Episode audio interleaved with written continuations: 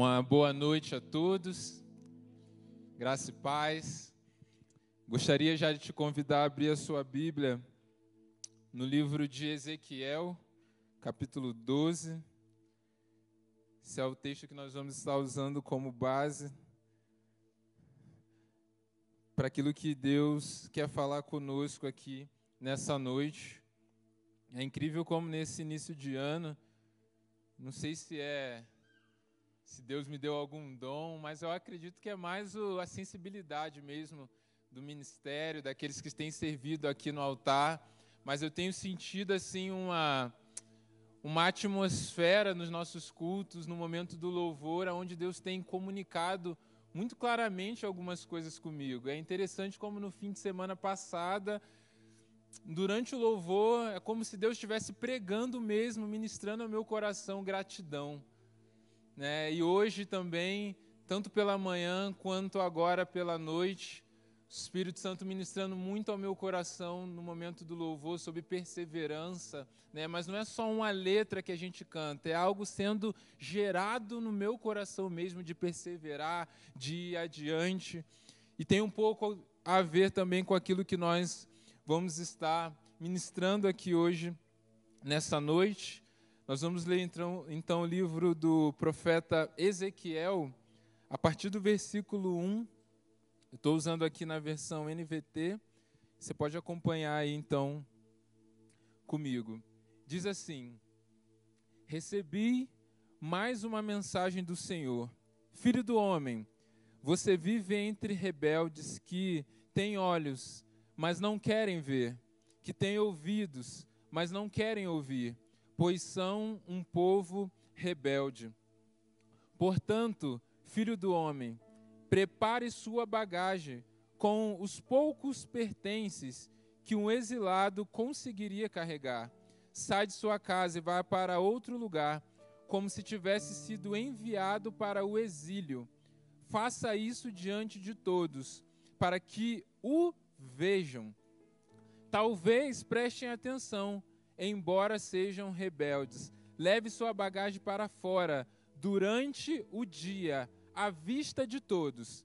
E ao anoitecer, enquanto o observam, saia de sua casa como fazem os exilados. Faça um buraco no muro e saia por ele diante de todos.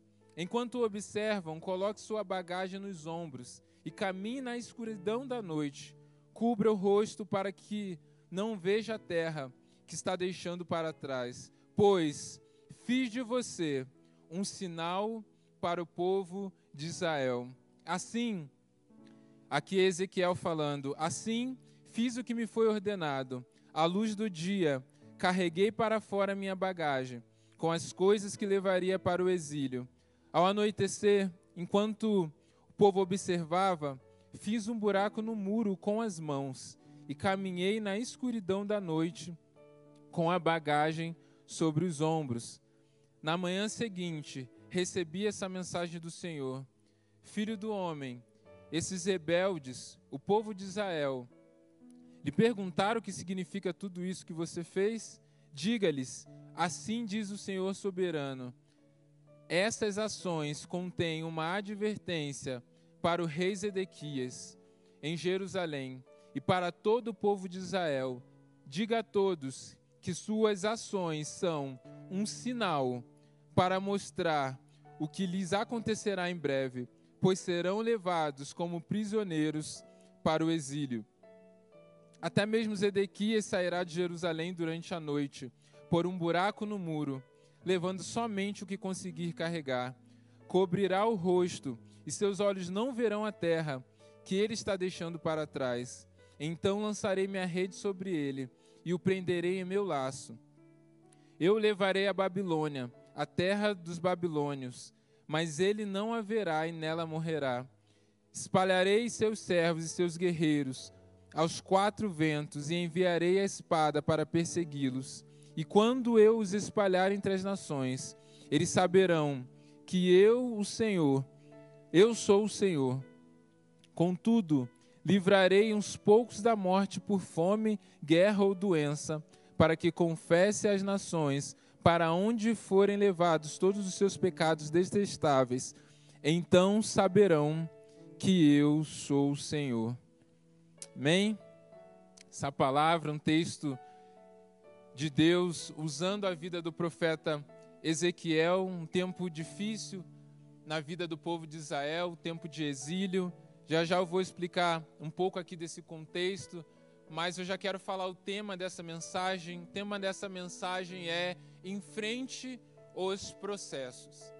Eu sei que nessa fase do ano e nós como igreja temos o tema novos começos, então é normal que eu e você estejamos com expectativas de algo novo que Deus vai fazer, de novos alvos, talvez de fazer algo a mais, algo além daquilo que foi no ano passado.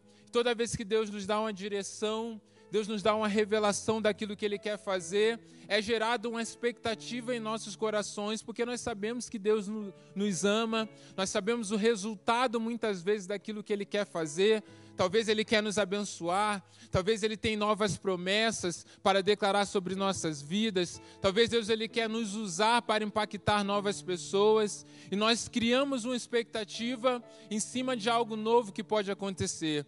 Mas a gente vai ver também que toda vez que Deus quer fazer algo novo ou que Deus faz algo novo, isso vem acompanhado de um processo, de uma caminhada. Então, tudo aquilo que eu estou vivendo hoje é fruto de um processo que eu vivi anteriormente. E se eu tenho uma expectativa de viver algo novo no meu futuro, na minha caminhada, seja no meu amanhã, daqui um mês ou um ano, eu preciso estar pronto, eu preciso me preparar, entendendo que para que algo novo aconteça, eu preciso vencer os processos que Deus ele vai me colocar. Amém?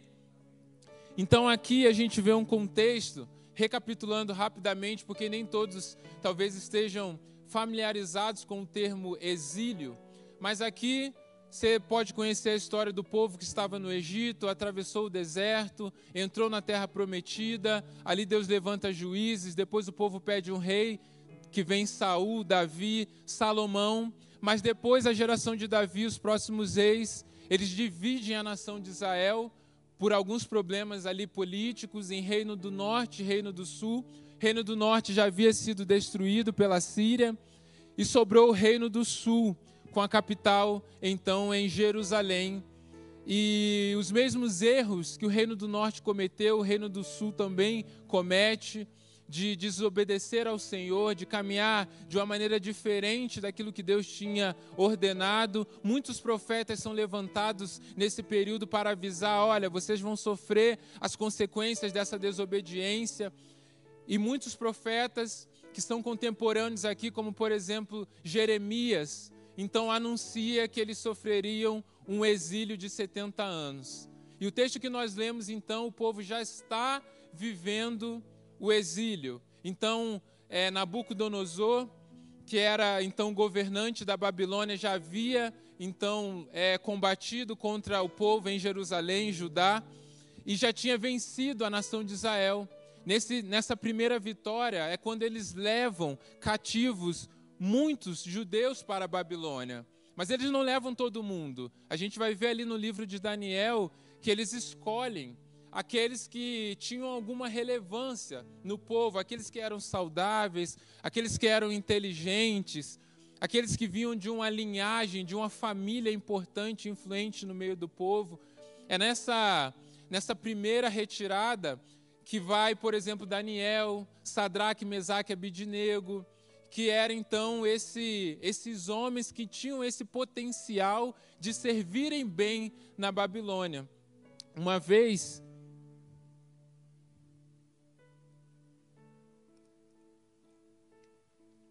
uma vez que a Babilônia não era um império muito agressivo no sentido de ser sanguinário. Então eles estavam presos, eles eram escravos mas não eram escravos como no Egito, por exemplo. Eles tinham trabalho, ele, cada um tinha sua casa, então eles não tinham essa agressividade física e social. O problema é que a Babilônia era muito agressivo a nível de cultura, e aí a gente pode colocar aqui religiosamente falando também. Porque uma vez que eles eram levados para a Babilônia, a intenção desse império era que eles se misturassem na cultura babilônica. Então a gente já vê os nomes eram mudados para que eles se tornassem também então babilônios ali naquele lugar. E assim aquela nação se perdia, caía no esquecimento, deixava de existir. Então havia uma agressividade cultural, mas não era uma agressividade física é, em relação a isso. Mas tudo bem, vamos lá. Se um grupo, e esse grupo era mais ou menos 10 mil homens, né, famílias, foram levados, inclusive o rei né, da época, Joaquim, foi levado também para a Babilônia. O que fazer com aqueles que continuaram? Então a gente teve um povo que mesmo a cidade abalada, né, mesmo o templo destruído ali, também parte né, do templo destruído, eles estavam ali.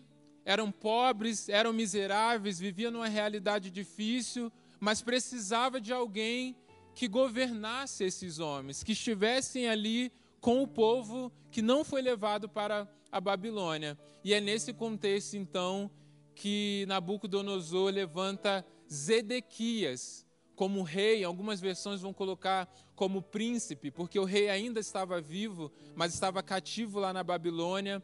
Então, nesse contexto, o povo não estava na Babilônia.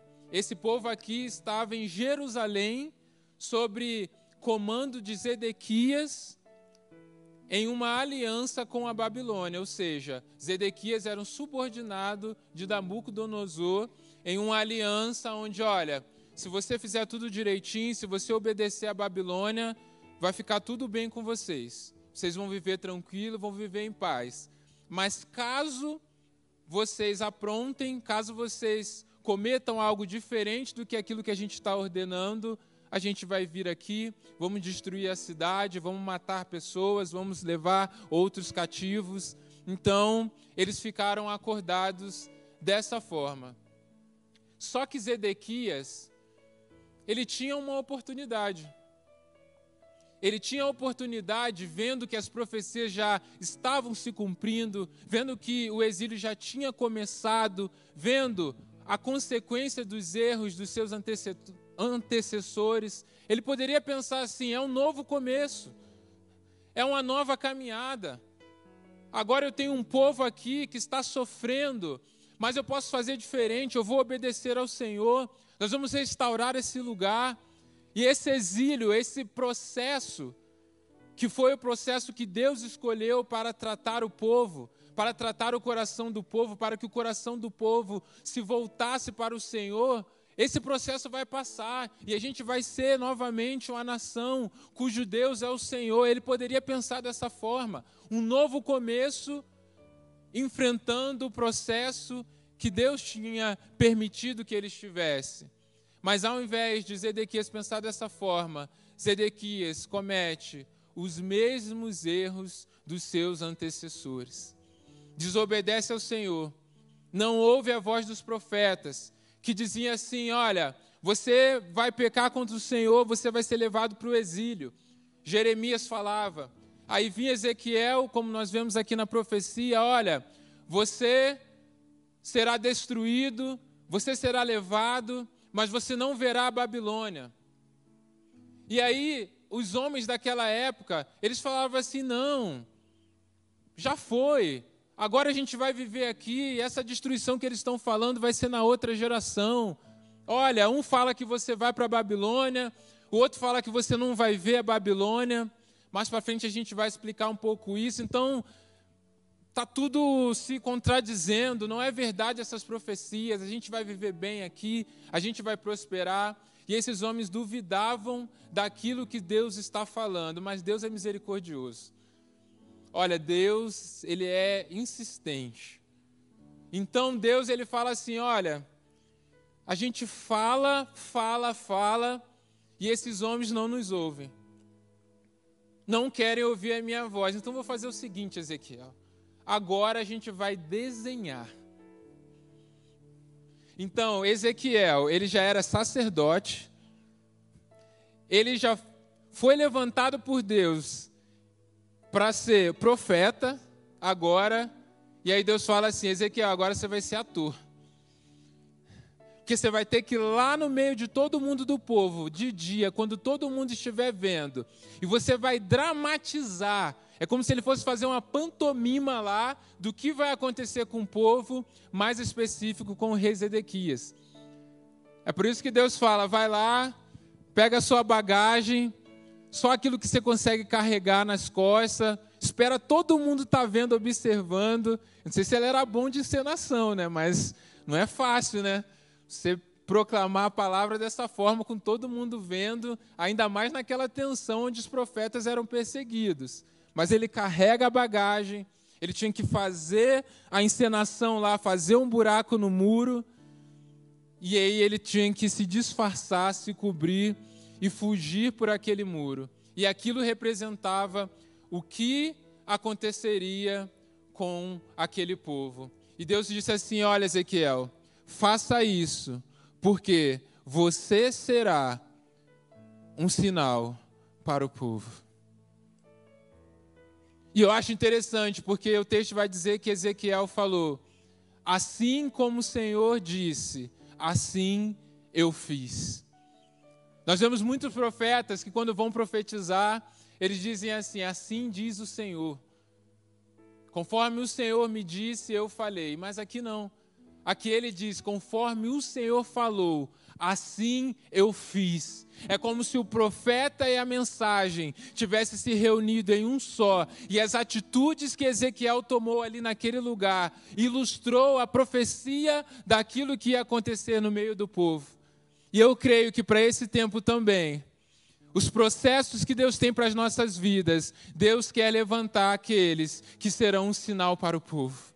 Aqueles que obedecerão, aqueles que farão aquilo que Deus está dizendo. E as pessoas vão olhar e vão dizer: olha, esse é o sinal de que tudo aquilo que Deus falou vai acontecer. Amém? Só que quando Ezequiel faz isso, profetiza dessa forma, o povo continua resistente. Depois a gente vê, se você quiser ler depois, no livro de, o segundo livro dos Reis, capítulo 24, vai estar todo o cumprimento dessa profecia. E exatamente como Ezequiel fez, aconteceu no meio do povo. Ezequi, aliás, Zedequias. Zede, aliás, da mesma maneira que Ezequiel, gente, esses nomes, Jeremias, Ezequiel, dá uma confundida, mas vamos lá. Da mesma forma que Ezequiel falou, fez, aconteceu com Zedequias. Zedequias ele fez uma aliança com o Egito para tentar se livrar da Babilônia, mas a Babilônia fez um cerco, derrotou o Egito e depois invadiu Jerusalém. E tudo aquilo que Ezequiel falou aconteceu. Zedequias teve que pegar as suas coisas e ele teve que sair fugido por um buraco do muro. Só que, quando a gente fala sobre enfrentar processos, as consequências da atitude de Zedequias comunicam algumas coisas para nós. Sobre como nós devemos enfrentar os processos de Deus e por que nós não podemos fugir desses processos. Na própria encenação de Ezequiel, ela serve como base para a gente trazer princípios para as nossas vidas, de como nós devemos enfrentar os processos. E a primeira coisa que me chama a atenção é que a gente pode aprender com esse texto que os processos são caminhos desconfortáveis para que nós possamos viver as vontades de Deus. Quem começa rejeitando os processos termina perdido em seus próprios atalhos. Qual foi o caminho de Zedequias?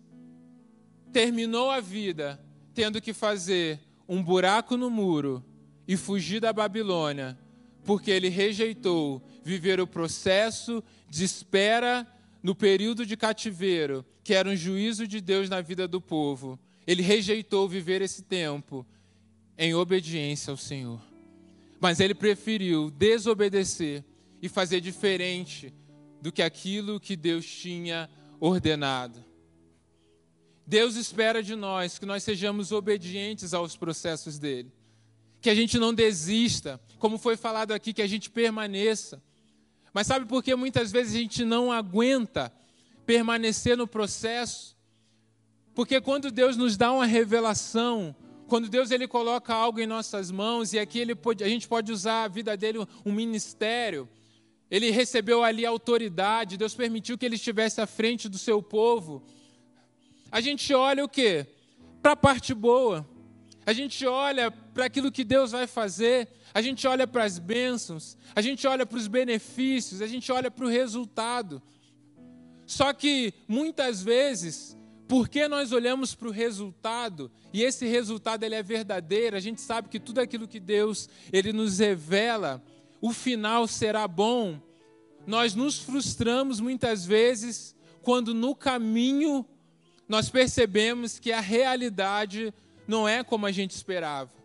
Então, se alguém fala para você aqui, ó, nesse culto, olha, você lá no seu trabalho, você vai impactar muitas pessoas. Você vai ser um sinal de Deus lá. A nossa expectativa é: como eu vou chegar no meu trabalho amanhã? Amanhã vai ser uma bênção. Amanhã alguém vai vir falar comigo, eu vou falar de Jesus e essa pessoa vai chorar. Algo novo vai acontecer, ou amanhã eu vou receber uma promoção no meu trabalho, uma nova função, vou virar chefe. A gente acha que algo grande vai acontecer e a gente cria essa expectativa. Mas talvez o caminho que Deus vai usar até que eu chegue naquela finalidade não seja um caminho fácil. E talvez a realidade que eu vou encontrar na minha segunda-feira é uma realidade pior do que aquela que eu deixei na minha sexta-feira. Aí o que eu posso pensar? Poxa, será que Deus está nesse negócio? Eu acho que o profeta que falou está errado. Eu acho que não é Deus nesse negócio, não. A gente começa a ficar em dúvida. Por quê? Porque a nossa perspectiva está errada. E algo que nós vemos na vida de homens que viveram grandes coisas em Deus é que a expectativa deles, do coração e a visão deles estava ajustada sobre as dificuldades do caminho.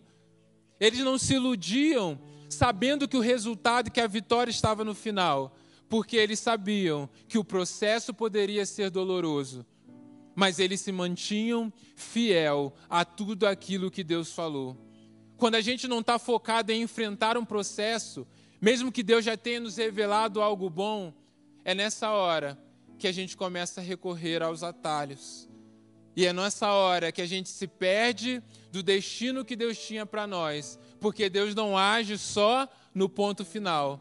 Deus ele age em nossas vidas durante toda a caminhada. E quando a gente decide pegar um atalho, Deus não nos garante que aquele atalho vai nos levar ao lugar que ele preparou. É por isso que nós precisamos decidir enfrentar os nossos processos. Porque fugir dos processos pode frustrar as nossas vidas e o chamado de Deus para nós para sempre. Eu me lembro, bem no começo da minha caminhada ministerial, que foi no Projeto Vida, eu tinha seis meses em Curitiba. Não conhecia ninguém de Curitiba. É, eu vim por um chamado de Deus, deixei minha família, tudo no Rio, vim para cá vivia no projeto ali tempo integral com o pastor Paulo. Mas tudo era muito diferente para mim. Na verdade, eu era o diferente. Não tinha ninguém, nenhum carioca lá no projeto. Então a cultura, o jeito, a fala era muito estranha. E a gente viajava ainda para o norte do Paraná bastante. Pô, eu estou falando aqui de 12 anos atrás. E a gente ia às vezes nas igrejas e eu era muito diferente. As pessoas estranhavam às vezes o meu jeito de agir, o meu jeito de falar, às vezes as brincadeiras, né, achavam inconveniente. Hoje já é mais normal, né, já tem mais essa mescla, mas antes era um desafio. E eu, quando eu vim aqui para o projeto, eu tinha um líder que para mim era muito difícil. Nós éramos muito diferentes, culturalmente, personalidade, então a gente sempre dava choque. É, eu achava que ele me perseguia, eu achava que ele não gostava das coisas que eu fazia. Se acontecia alguma coisa errada na equipe, era eu que ele chamava atenção. Se quebrasse alguma coisa no ônibus, era eu que tinha que arrumar. Era tudo. Sabe quando você acha assim, essa pessoa está pegando no seu pé? Eu até achava que ele não gostava de carioca, por isso que ele me perseguia tanto, queria que eu fosse embora. a gente, eu tenho uma testemunha aqui, né? A Helenice é amiga, né? Minha mãe de uma missionária no projeto também sabe de toda essa história, conhece os personagens. É bom a gente citar, né? Que a gente tem aqui uma testemunha ocular dos fatos. Aí um dia eu fui para o Rio, férias, já estava meio assim chateado, acho que não vai dar certo, não me adaptei a Curitiba. E eu, gente, eu tinha cabelo naquela época, eu tinha um moicano, às vezes descolorido, e eu tinha um tribal que eu fazia aqui do lado. Então, olha só, moderno, você vê como eu era já naquela época. Mas só um detalhe, eu era bonito, tá? A Jaqueline me conheceu assim, então. Mas vamos lá. Cheguei com esse moicano aqui e ele ficou desesperado. Como é que você vai viajar assim? A gente vai nas igrejas, a gente vai falar de Jesus, você está parecendo o quê? Que esse negócio? Aí ligou para o pastor Paulo, não sei se eu vou levar esse menino, não. A gente vai fazer um trabalho sério, nós somos missionários. Um monte de coisa assim. E hoje a gente dá risada disso. Mas aí eu voltei dessa viagem, seis meses aqui em Curitiba. Marquei com o pastor Paulo e falei assim: Pastor Paulo, vou embora. Estou seis meses aqui, aceitei o chamado de vir para cá, mas eu vou voltar para casa. Esse negócio não é para mim. Eu não sirvo para isso, para ser missionário. Eu vou voltar, vou sei lá, voltar a jogar futebol, estudar, fazer qualquer coisa. Já entreguei a minha parte, meus seis meses para o reino vou embora, porque não estou dando certo aqui, acho que as pessoas não gostam de mim. Aí o pastor Paulo falou assim: vamos fazer o seguinte, você não vai começar a estudar agora. Você está indo, a gente está no meio do ano, já quase chegando a agosto. Você vai começar a estudar só no que vem. Fica até o final do ano. Vai até o final, investe, para. Esquece essa parte que foi esse primeiro semestre entra nesse final do ano focado em concluir o ano da melhor maneira possível. Quando finalizar o ano, a gente conversa de novo. Se você entender, você pode ir embora. Saí de lá, falei: pronto, fechou. Agora tô leve. Vou ficar seis meses agora.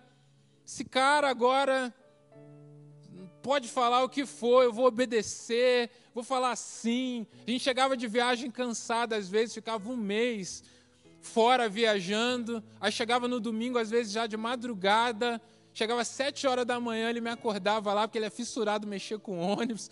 Daniel, vamos lá me ajudar. Eu ia, falava, vou lá ajudar, vou fazer tudo que ele quiser, que ele entender, não vou reclamar de nada. Agora meu nome vai ser Sim. Sim, Senhor. Vamos lá então. E eu fiz isso. Passou agosto, passou setembro, e aí, outubro, a gente fez mais uma viagem. Meu relacionamento com ele foi melhorando. E aí, eu estava um dia numa escola, tinha acabado de fazer teatro, né, pantomima também que a gente fazia. E eu era fazia o papel de Deus, né, ali na pantomima, que termina assim com o braço estendido. E aí, quando eu estou saindo, ele estava aqui, como se estivesse aqui esperando, pega o microfone, coloca na minha mão e fala assim: vai lá, volta lá e prega para aqueles alunos. E eu nunca tinha falado na escola para os alunos. Naquela época era até um pouco mais tranquilo isso, a gente não falava de religião, de placa de igreja, mas a gente podia falar de Deus. E eu voltei lá pela primeira vez para pregar num auditório parecido, inclusive, com esse. E foi a primeira vez que eu tive essa oportunidade depois que Deus tinha me chamado de pregar o Evangelho, de pregar a palavra, de contar aquilo que Deus estava fazendo na minha vida, muitos alunos se converteram ali. E ali foi um start dessa caminhada minha de vocação pastoral, de pregação também com Ele. E nosso relacionamento melhorou. A gente começou a se alinhar em alguns projetos. E depois, quando a gente voltou da nossa última viagem em novembro, ele me chamou e falou assim: Olha, você está encerrando o seu ano de adaptação, um ano de processos de Deus na sua vida. Eu vi como você chegou e eu vi como você está encerrando, mas eu quero falar algo que Deus colocou no meu coração para a sua vida no ano que vem.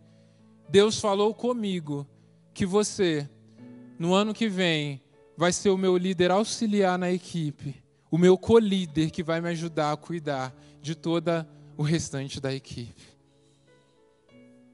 Ele falou: Eu peguei muito no seu pé durante esse ano, porque eu vi em você o potencial que você tinha para ir muito além do que aquilo que você estava vendo. E no outro ano eu comecei a caminhar com ele como co-líder. E dois anos depois eu estava liderando uma equipe lá no projeto. Mas foi necessário enfrentar o processo. Foi necessário muitas vezes ficar calado, muitas vezes dizer sim em situações que eu não gostava, mas valeu a pena enfrentar aquele tempo.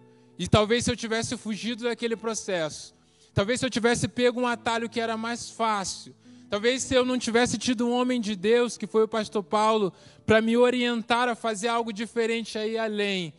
Talvez muitos planos, muitos sonhos que Deus tinha para a minha vida, que eu já estou vivendo e que Deus tem ainda mais, teriam se frustrado por fugir do processo, por agir em desobediência. E muitos processos eu ainda vivo, muitos processos eu vivi aqui na Alameda também, mas se a gente for falar, a gente não para, né? São muitas histórias. Mas o importante é, vale a pena viver os processos, porque aqueles que são fiéis no tempo difícil são sustentados por Deus e se tornam um sinal, um sinal para os outros. Ezequiel estava firme em obedecer a Deus e ser um sinal.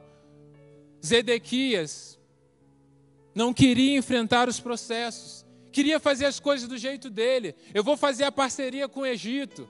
Vamos tentar derrotar o povo da Babilônia. Vamos dar um jeito. Os profetas falando: não, eu não, não acredito nessa profecia. Só que aqueles que decidem rejeitar esses processos e serem dependentes de Deus, terminam dependendo das forças dos seus próprios ombros. Ezequiel foi lá e pegou uma bagagem, e o texto é claro: olha, coloca nos ombros só aquilo que você consegue carregar. E esse foi o final de Zedequias. Terminou a vida apenas com a sua bagagem, daquilo que ele conseguia carregar nos seus ombros. Só que enquanto Zedequias estava vivendo isso, homens que estavam sendo obedientes aos processos estavam vencendo sem precisar fazer força. Enquanto Zedequias estava lá reinando, Sadraque, Mesaque e Abidinego estavam lá na fornalha, sem fazer força, no meio da Babilônia, mas Deus estava com eles, porque eles se manteram obedientes e Deus sustentou. Enquanto Zedequias estava fazendo parceria com o Egito, Daniel estava lá indo para a cova do leão, mas orando três vezes ao dia. Por quê? Porque ele sabia que valia a pena enfrentar o processo e Deus estaria com ele. Ele não precisou brigar contra leão, ele não precisou fazer nada, porque Deus estava com ele e o próprio Deus fechou a boca dos leões. Sabe qual é o problema? Nós queremos antecipar as coisas usando as nossas próprias forças. A gente quer usar a força do braço. Quando algumas guerras, elas não são vencidas dessa forma. E Zedequias teve a oportunidade. Mesmo depois dele ter feito tudo isso, ele ainda teve a oportunidade de conversar com Jeremias. Em Jeremias 38, versículo 17 em diante, tem um pouco dessa conversa de Jeremias falando com ele. Então Jeremias disse a Zedequias: Assim diz o Senhor, o Deus dos exércitos, o Deus de Israel: Se você se render aos oficiais babilônios, você e sua família viverão, e a cidade não será queimada. Mas se não se render, não escapará. A cidade será entregue aos babilônios, e eles a queimarão de alto a baixo tenho medo de me render, disse o rei, Pois pode acontecer de os babilônios me entregarem aos judeus que passaram para o lado deles. Quem sabe que crueldade farão comigo? Havia uma chance. Deus está falando assim, Zedequias, parece que tudo já acabou, mas eu vou te dar uma oportunidade de você entrar novamente no meu processo, na minha forja, na sua vida. Se renda. Eu é que estou permitindo que isso passe, se renda. Para que você e a sua família possam viver, para que a cidade não seja queimada. Mas Jeremias, aliás, Ezequias fica com medo e ele continua dependendo da força dos próprios braços. Só que a força dos próprios braços só garantiram para ele o suficiente para a sobrevivência, quando na verdade Deus tinha um propósito. Quando nós vivemos as forças de nossos braços, nós estamos rejeitando um propósito para viver na sobrevivência. E a pergunta é: como estão as nossas bagagens? O que é que nós estamos investindo e acumulando em nossas vidas? Como é que Deus tem olhado para a bagagem em nossas vidas? Será que Deus está olhando para mim como alguém que está acumulando uma bagagem de sobrevivência ou alguém que está se rendendo a um propósito? Deus espera de nós que nós nos rendamos a um propósito. Só que muitas vezes nós queremos guerrear.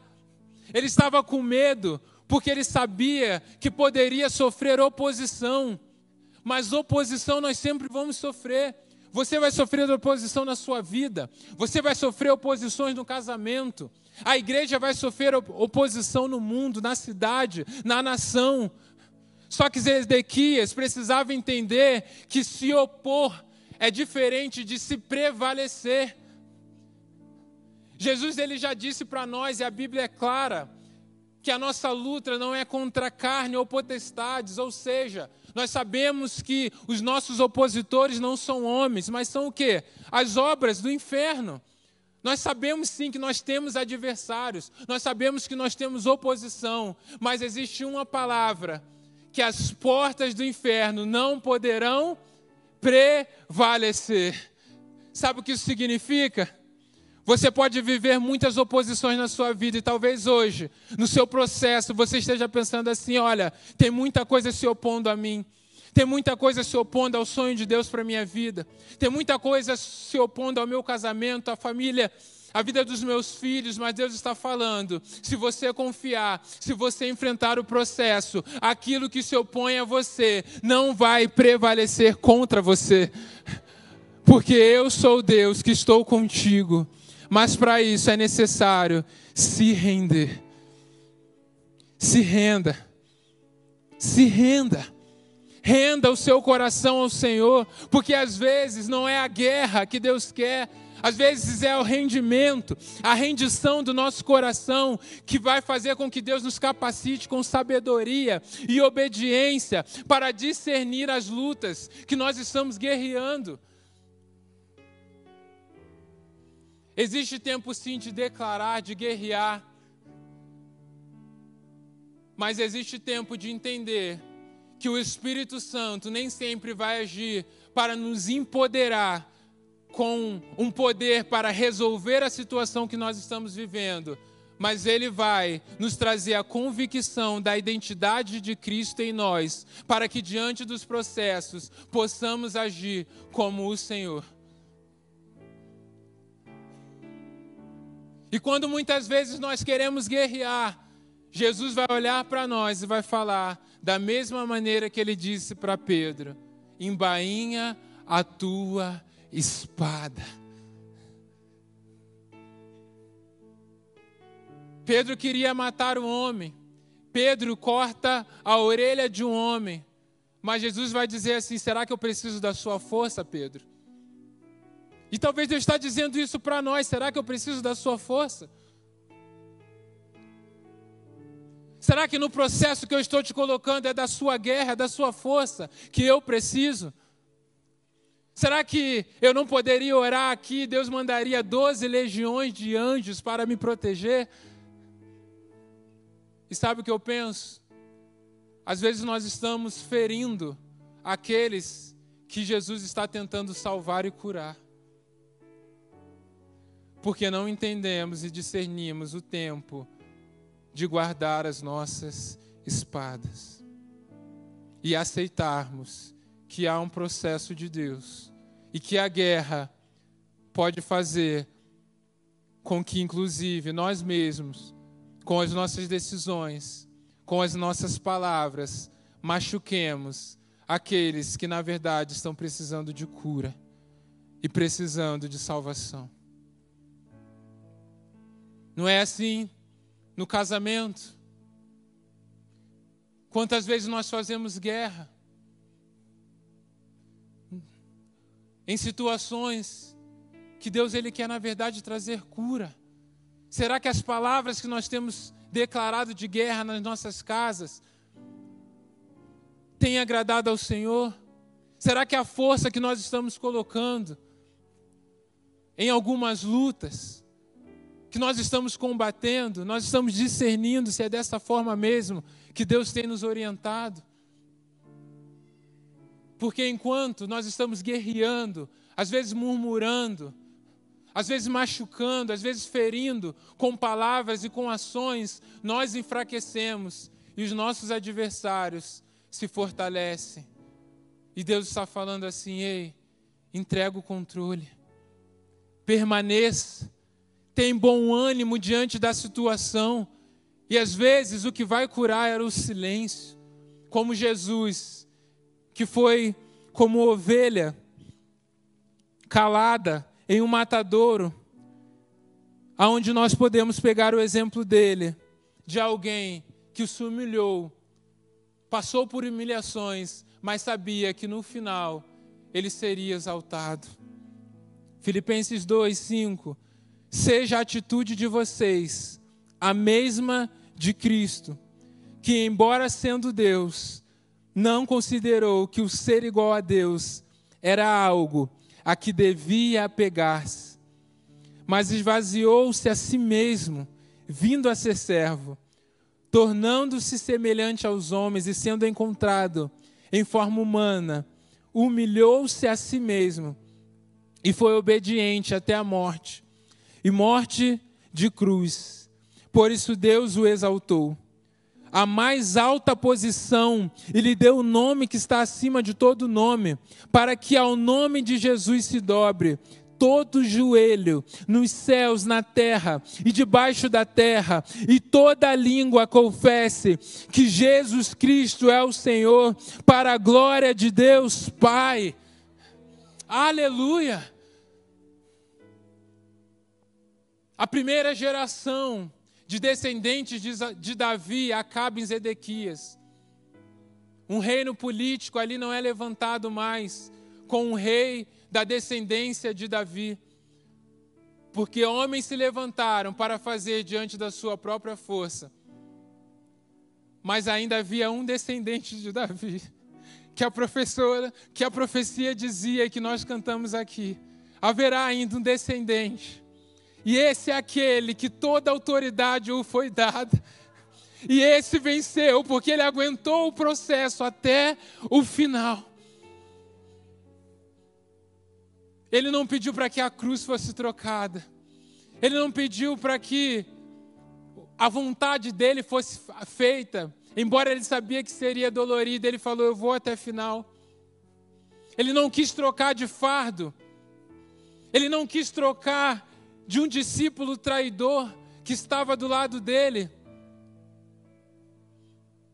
porque ele queria cumprir a vontade do Pai. E ele sabia que aquele processo de humilhação seria o processo que salvaria a minha e a sua vida. Porque ele estava aqui na terra para cumprir o seu envio e aquilo que a profecia dizia sobre ele. Tudo o que foi profetizado aconteceu com Zedequias. Ele foi perseguido pela Babilônia, os seus olhos foram furados, ele entrou na Babilônia e não viu a Babilônia exatamente como foi, foi profetizado pelos profetas. E algo que eu fico pensando é: ele rejeitou ouvir a Deus. Ezequiel foi lá e fez tudo para que o povo olhasse, visse a visão de Deus e como ele poderia corrigir aquilo. Mas ele fechou os olhos para o processo de Deus. E porque ele fechou os olhos para o processo de Deus, ele se tornou cego de todo o resto, incapaz de enxergar mais nada. Mas eu creio que nessa noite, Deus ele está levantando não aqueles que vão ficar cegos porque rejeitaram o processo, mas aqueles que serão remanescentes, como foi Jeremias, como foi Ezequiel, como foi Daniel, que mesmo em processos difíceis foram um sinal.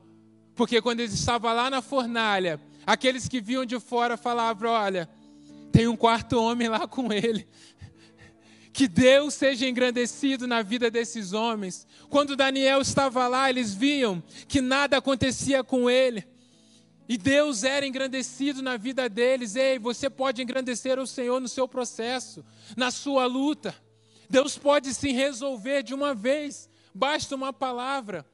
Mas a fé também é espera, convicção naquilo que ainda não aconteceu, mas eu tomo uma posição como se já tivesse acontecido. Então hoje, a palavra não é Senhor, Muda, me muda de lugar, me muda de cidade, me muda de país, Senhor. Muda o meu marido, muda a minha esposa, Senhor. Me muda de trabalho. A palavra hoje não é só para a gente pedir para Deus mudar o que está do lado de fora. Mas hoje, essa palavra, e essa palavra é para mim, Deus está falando assim: eu quero mudar a sua postura, para que você seja um sinal aí mesmo onde você está no lugar que você está, é no casamento, é na sua família. Você não precisa trocar de esposa ou trocar de marido. O que você precisa é mudar a sua postura, para que você veja aquilo que eu posso fazer. É isso. Agora eu não sei qual é a sua vida, qual é a sua realidade, mas eu gostaria de te convidar hoje a tomar uma posição diante do Senhor, falando: Senhor, eu preciso mudar a minha postura. Eu sei os processos que eu estou passando.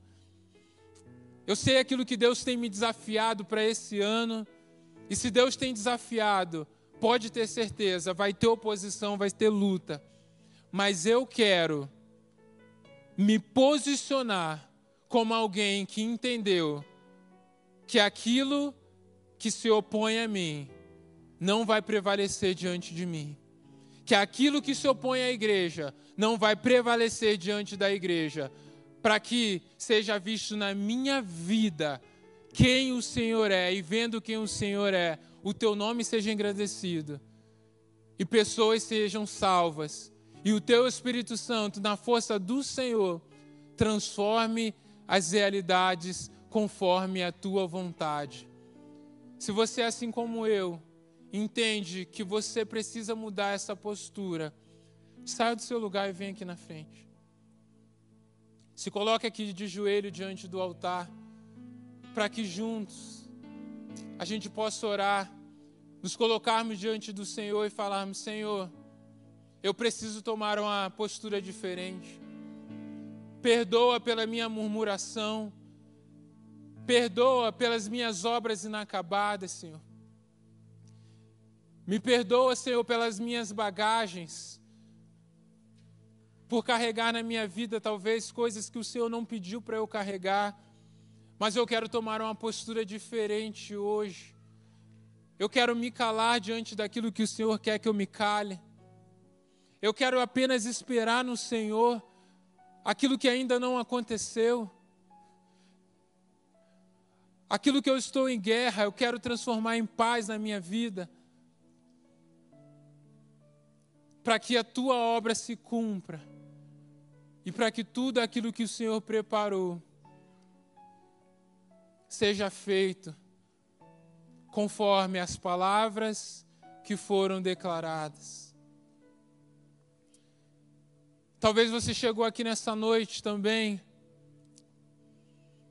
e já há algum tempo você Você tem vivido a sua vida da sua forma.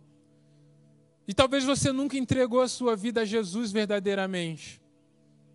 Talvez você nunca se rendeu totalmente ao Senhor e falou assim: Senhor, seja primeiro lugar na minha vida. Eu quero entregar totalmente a minha vida, as minhas decisões, os meus sonhos a Ti. Talvez você não tenha certeza da sua salvação. Talvez já tenha até ido algumas vezes, frequentado igrejas, ouvido pregação, mas você nunca tomou assim uma decisão definitiva. Um divisor de águas, aonde você deseja entregar a sua vida a Jesus para que ele molde você em todas as áreas. E talvez hoje tenha chegado o dia de você entregar a sua vida totalmente a Jesus. Entregar o seu coração, entregar as suas lamentações, as suas angústias e falar: Eu quero viver tudo aquilo que Jesus conquistou para mim na cruz. Há alguém aqui que deseja entregar a sua vida a Jesus? Levanta sua mão, só dá um tchau assim, ó. Eu quero. Eu quero entregar hoje a minha vida a Jesus. Alguém aqui na frente? Amém. Glórias ao Senhor. Pode abaixar sua mão. Há mais alguém que deseja entregar sua vida a Jesus? Amém. Nós vamos estar adorando ao Senhor com essa música. Você que está no seu lugar, fique de pé. E se enquanto a gente adora, aqui nesse lugar, Deus ministrar ao seu coração, trazer à sua mente processos que você desistiu, situações que você precisa mudar o seu posicionamento, guerras desnecessárias que você está se desgastando. Enquanto a gente adora, você vai poder sair do seu lugar, vir até aqui ao altar e nós vamos orar no final colocando as nossas vidas diante do Senhor. Pai, nós tomamos posse, ó Pai, da tua palavra em nossas vidas, em nossos corações, Pai. Pai, nós sabemos, ó Pai, as dificuldades, as lutas que nós temos enfrentado, ó Pai. E nós sabemos, ó Pai, que o Senhor é poderoso, Pai. Nós sabemos, ó Pai, que podemos confiar em Ti, Pai. Sabemos, ó Pai, que basta uma palavra Tua e qualquer realidade é mudada, Pai, não temos dúvida. Nós somos frutos da tua graça, os nossos próprios testemunhos, ó Pai, nos revelam, ó Pai, que de fato o Senhor é Deus e o Senhor é um Deus de milagres, ó Pai. E diante dessa convicção, ó Pai, nós entendemos também, ó Pai, que se queremos viver coisas novas, ó Pai, precisamos entender que o novo do Senhor nem sempre é favorável mas que nós estamos dispostos a esperar no Senhor. Nós estamos dispostos, ó Pai, a rejeitar todo tipo de atalho. Nós estamos dispostos a rejeitar carregarmos as nossas bagagens com as nossas próprias mãos. Nós rejeitamos, ó Pai, fechar os olhos para a tua revelação, ó Pai. Mas nós queremos, ó Pai, que através da perseverança no tempo difícil, no processo do Senhor, no tempo de luta, nós sabemos que no tempo da humilhação, no tempo da dor, ó Pai, nós vamos prevalecer até que o Senhor haja com a tua mão e nos coloque no lugar de honra que o Senhor preparou. Talvez não seja hoje, talvez não seja aqui nesse lugar, ó Pai, mas nós sabemos que na eternidade contigo seremos, ó Pai, honrados por ti receberemos a nossa coroa se formos filhos fiéis a Ti, ó Pai. Nós tomamos posse dessa palavra e decidimos mudar as nossas posturas, ó Pai. Pai, em nome de Jesus, há pessoas aqui, Deus, que o Senhor tem trago à memória processos que se perderam, projetos que o Senhor tinha e que ficaram para trás Pai, em nome de Jesus, que nesta semana o Senhor revele uma palavra de direção para que essas pessoas retomem o caminho. Ainda há esperança, ainda não acabou, ainda há uma palavra, ainda há uma chance de se render ao Senhor. Eu declaro em nome de Jesus, que seja assim, ó Pai, para que o novo do Senhor aconteça, em nome de Jesus. Amém. Glórias ao Senhor. Receba essa palavra em nome de Jesus. E que você possa ir para sua casa para ter uma semana que eu não sei se vai ser mais fácil, mas a presença do Senhor está contigo e você vai prevalecer. Amém? Amém, gente. Vamos encerrar então o nosso culto. Faça assim com a sua mão. Pai, nós agradecemos por esse culto, Pai. E que o amor de Deus, nosso Pai, que a graça salvadora de Jesus Cristo e que a comunhão do Teu Espírito Santo seja sobre todos, seja sobre as nossas casas, nossas famílias e sobre toda a tua igreja na terra, hoje e para todo sempre. Em nome de Jesus. Amém. Que Deus te abençoe. Vai na paz do Senhor. Se você é visitante, passa lá atrás no nosso stand. Nós queremos dar um presente para você. E nós queremos te conhecer também melhor. Passe lá